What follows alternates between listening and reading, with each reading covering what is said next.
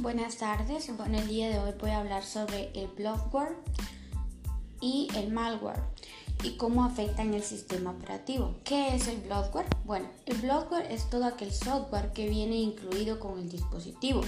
Es más común en móviles, en sistemas operativos como Android. Sin embargo, también puede estar presente en equipos de escritorio. Son programas que vienen de fábrica y que en muchas ocasiones no, no nos pueden interesar a los usuarios. Sin embargo, ahí están ocupando espacio y recursos. De ahí su nombre. Puede llegar a consumir mucha memoria RAM o disco duro. Normalmente la mayoría de casos realmente son programas inofensivos. Sin embargo, pueden ocurrir Puede ocurrir que en alguna ocasión pueda atentar contra la privacidad de los usuarios. En realidad es un software que viene preinstalado de fábrica debido a los acuerdos de los propios fabricantes de los dispositivos. Bueno, ¿cómo controlar o eliminar el bloatware? En ocasiones no es tan fácil eliminar este tipo de software. En el caso de los equipos sobremesa como sistemas operativos como puede ser Windows 10, Windows 7, etc., el tema no es complicado. Podemos fácilmente desinstalar este tipo de aplicaciones. Sin embargo, en otros casos como en el sistema operativo Android puede ser más complicado en ocasiones.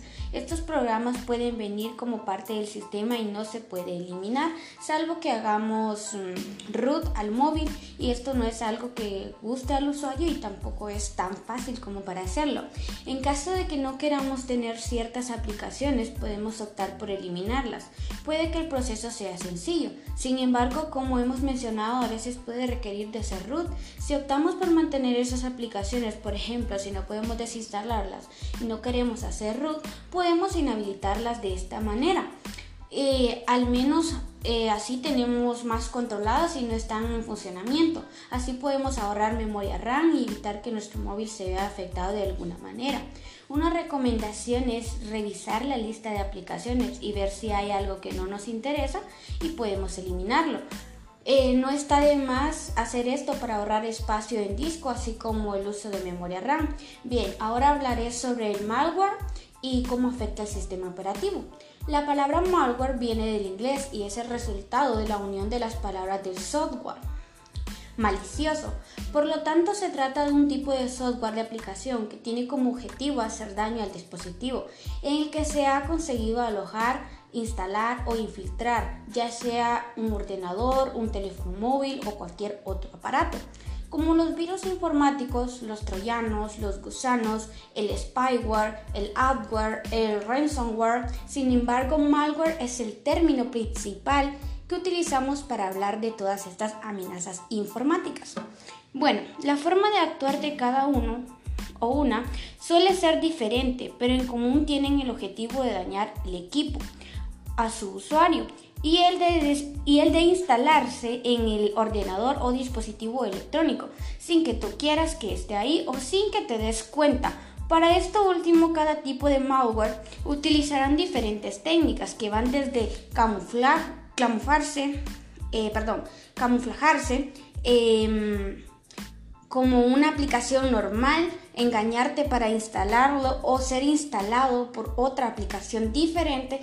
Sin embargo, todas las aplicaciones que pueden exponer tus datos o crear funcionamientos no deseados en un equipo no son malware. Por ejemplo, el software defectuoso no es malware, aunque pueda acabar teniendo efectos similares en algunos casos, ya que simplemente se trata de programas que fueron diseñados con buenas intenciones, pero cuyo código tiene errores que hacen que funcione mal. Bueno, explicaré cada uno de los malware y las diferencias que existen entre ellos para que podamos saber cómo evitarlos o cómo eliminarlos. Bueno, uno de ellos es el virus informático. Un virus es un programa informático diseñado para dañar de alguna forma el equipo o dispositivo al que ataca, ya que cuenta con dos características principales. Actúa de forma transparente al usuario y tiene la capacidad de autorreplicarse. Los efectos varían mucho dependiendo eh, de cuál sea exactamente el virus que ha infectado al equipo, pero todos ponen lento el ordenador y suelen modificar su comportamiento normal, llegando al extremo de ocasionar daños irrepetibles. Todo ello, por supuesto, sin el consentimiento del usuario. Los virus suelen viajar a juntos, como archivos ejecutables, como fotografías, videos o canciones y suelen expandirse a gran velocidad por Internet. Como número 2 tenemos el gusano informático. Un gusano informático tiene la habilidad de, de, autoduplicarse, aunque en este caso su único objetivo de aumentar su población y transferirse a otros ordenadores a través de Internet o dispositivos de almacenamiento. A diferencia de los virus, los gusanos informáticos se pueden propagar de ordenador a ordenador sin la necesidad de interacción humana, ya que trabajan en secreto de espaldas al usuario en principio no realizan ningún daño sobre el equipo, aunque por su naturaleza normalmente consumen espacio en el disco duro y como consecuencia pueden llegar a poner lenta la velocidad del ordenador si lo hacen a gran escala. Como número 3 eh, tenemos el troyano.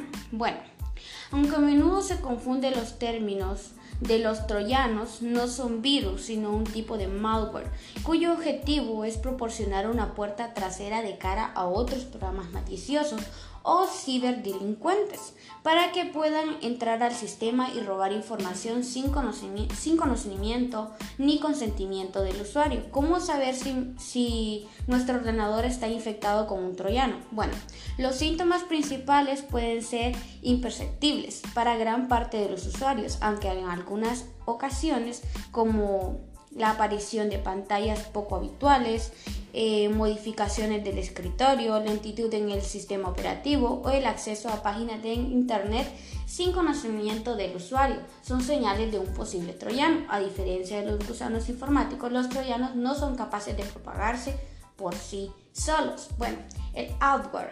Este tipo de programa maliciosos suelen generar polémica, ya que son muchos los que consideran que el adware en realidad no es más que una clase de spyware. Además, los programas adware no tienen intención alguna de dañar el ordenador infectado, así que tampoco se ajustan del todo a la definición del malware. ¿Qué es entonces el adware? Bueno, un programa de clase adware es aquel que muestra publicidad durante la instalación o la ejecución de un programa, habitualmente los gratuitos, que ya, eh, ya que esta fórmula se articula como su única fuente de ingresos. Bueno, en fin, el fin de los programas de clase adware no es delictivo, sino publicitario y en todo caso no recopila información sobre los datos bancarios, sino sobre las páginas más visitadas o los sitios favoritos para mostrar anuncios de interés y generar así mayores ingresos. Eh, otro es el spyware. Un programa espía o spyware se puede instalar por sí solo o ejecutarse en el equipo a través de otro programa sin conocimiento ni consentimiento del usuario. Los programas espías suelen trabajar a escondidas, a diferencia del adware, intentando ocultar cualquier rastro o síntoma al usuario, aunque a menudo afectan el rendimiento del equipo. El spyware puede recopilar todo tipo de información del ordenador, infectando desde los hábitos de navegación del usuario hasta la ID o documentos de información personal, a diferencia de los virus y de los gusanos informáticos, no tiene la habilidad de autorreplicarse, por lo que su funcionamiento habitualmente se compara a la de un parásito. Los programas espía también pueden facilitar la instalación de otras aplicaciones a través de Internet. Existen herramientas específicas para la eliminación de estos programas. Una de ellas es el, Spy, el Spyonder, que sirve para evitar que un dispositivo quede infectado con spyware. Es recomendable utilizar un cortafuegos y seguir algunas normas básicas de navegación seguras. Por ejemplo, descargando solo programas de sitios web seguros. Otro de estos virus es el, es el ransomware. El ransomware es uno de los tipos de malware que más ha crecido en los últimos años. Es una herramienta muy utilizada por los ciberdelincuentes para conseguir dinero rápido de usuarios novatos o con pocos conocimientos de informática. Probablemente hayas escuchado hablar del virus de la policía convertido en una de las plagas más extendidas en España y que tiene un sinfín de variantes desde el FBI a correos o a la Guardia Civil. En concreto, el ransomware es, eh, es un, un, virus que crea una falsa amenaza en el equipo, que queda bloqueado a través de la encriptación del disco duro o del control de los archivos del sistema y muestra un mensaje que alerta de la presencia de un potente virus o de que la policía ha detectado en ese ordenador pornografía infantil, programas o música pirateada. Para eliminar ese bloqueo se reclama del pago de un rescate mediante SMS o PayPal con precios que van desde los 10 a los 100 euros o incluso más en algunas variantes orientadas a empresas y que evidentemente no sirven para nada más que aumentar la cuenta corriente de los ciberdelincuentes. Según Sementac, casi el 3% de las personas que sufren la infección acaban pagándolo.